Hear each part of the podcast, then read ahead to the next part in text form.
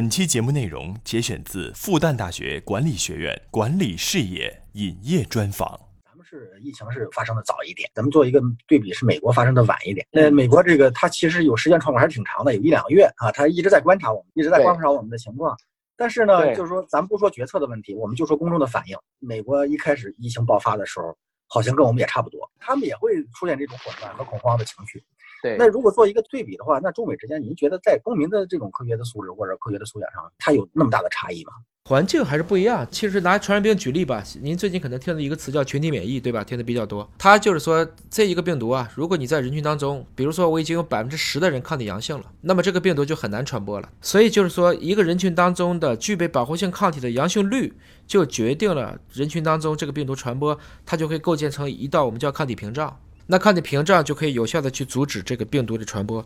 从这个意义上讲，舆情也是这个样子。当这个群众当中具有正确科学素养的人越多，那么他对舆情的这种正确认知屏障就越强。他谣言传播的时候，民众在第一时间或者是比较快的时间就能听到向左的意见，那么整个这种谣言和舆论它就不容易往下很快的传递了，这个就非常关键。所以从某种程度上讲，应该说，如果大家同样看学历水平的情况下，我相信大家差别可能不是很大。但毕竟中国的中低收入人群比例居多，大家能获取到正确的科学传播的途径还是较少。我们能够在人群当中愿意敢于站出来、自由大胆表现自己观点的高素质群体比例相对偏低。这也跟咱们这个民族的大家其实还都是喜欢，哎呀，不要去当这个出头鸟，树大招风，我们会这么去想。其实从这个程度来讲呢，也就是说，美国任何的谣言，你会发现它马上就有负面的、正面的声音就会出来，甚至在很多科学和政治的这种辩论，比如说它的国会听证会上，它是唇枪舌剑，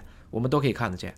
啊，我相信从这个程度上讲，两国虽然民众的都不认知的这部分反应是比较相同的，我们还是要承认，整体在美国的对于一些现代科学素质的，我相信它的相对比例的这部分人应该比中国要多。他大量的这种工程师，他大量的这样的一些科研人员，包括他的大学、他的学校的这些资源、媒体，全世界比较优秀的留学生资源，包括移民的资源，我相信大部分这个素质。它可能还是相对来讲，它对于这种谣言的抵抗力，不仅仅是比中国，应该是比世界大部分国家可能都会强。您也从事这个科普工作也很多年了哈，您是怎么看待这个科普市场？你说这个圈子里面谁靠科普真的能够说大富大贵发财了吗？那几乎没有。大家写本书，可能还不如送到一个知识的汇集平台，他把这本书给你念不念的挣得多。就实际上作者挣不到钱，但是带货能挣到钱，这个也很正常啊。这就是一个媒体流量的集中所带来的一个效应。所以我说的是，这个做科普的人，绝大部分来讲，他得是不差钱的。我说的不差钱，不是说他非要是个亿万富翁，但最起码他是一个衣食无忧的、仓廪实而知礼节的。我觉得他才有一点点时间和心情来去做科普。你如果他还一天都这为着五斗米折腰的人，他怎么做科普呢？做科普怎么挣钱呢？这个是不容易的，起码现状是这样子。但是从这个全球的范围来看呢，科普能不能盈利呢？肯定能盈利。因为公益本身不等于说它不能自我循环，还是要看你这个活儿能好到什么程度。我们说，就以这个影视剧来讲，你从这个大刘开始写《三体》，包括《流浪地球》，那么《流浪地球》呢，后来又被成功的搬上了荧屏和银幕，那是一场绝对硬核的物理科普啊，天体物理科普。那其实他的骨子里，这个片儿为什么能放出去？它固然你可以说它的效果好，它有这个也好，它请了这些明星也好，但归根结底，这个片是有深度的。这个片是不违背第一性原理的，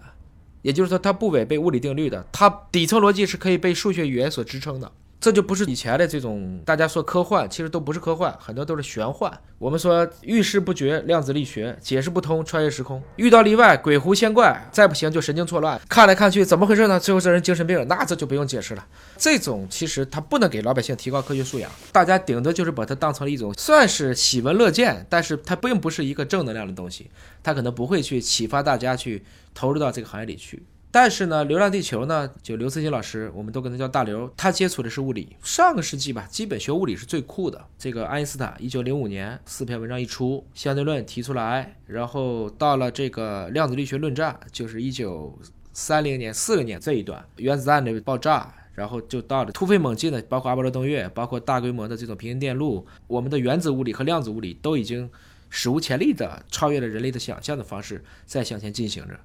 所以在上个世纪学物理是最酷的，学物理最酷之后，就造成了一群酷爱物理又可能喜欢文学的人，最后就变成了比较优秀的物理科普作家。然后又找到了一群志同道合的人，愿意把这些好的作品搬上荧屏，以现代的方式去拍出来让大家看，就让很多的孩子们就可能爱上了太空，明白了物理。他可能每个人都会学会很多很多的一些新的名词，都是看了电影才知道的。我们科普是为了未来，其实就是为了孩子们能够在下一个时代更加正确的认知，更加对先进科学技术感到好奇。而生命科学就是差不多一百年前的物理。所以我们的任务是让这个世纪让生命科学流行起来。那新冠疫情客观上讲也是对全民做了一次科普。当你思考科普这个现象如何，比如说商业化的时候，你应该考虑你的大的时代背景是什么？必须去考虑时代背景，因为是在一个全局和万事的角度，我们叫不谋全局者不足谋一域，不谋万事者不足谋一时。单纯说我就想干个什么事情，做做周边呐，做做插画呀，搞搞培训呢，就挣钱了。这其实都是一个很小视野的一种考虑，大视野是要考虑这个人类社会会向哪去发展，人类的寿命为什么可以无限的延长，生命的第一性原理是什么？这个过程中哪一些东西是可以被以我们容易喜闻乐见的方式被大众所接受？那我觉得这个就是作为生命科学科普人要去思考的问题。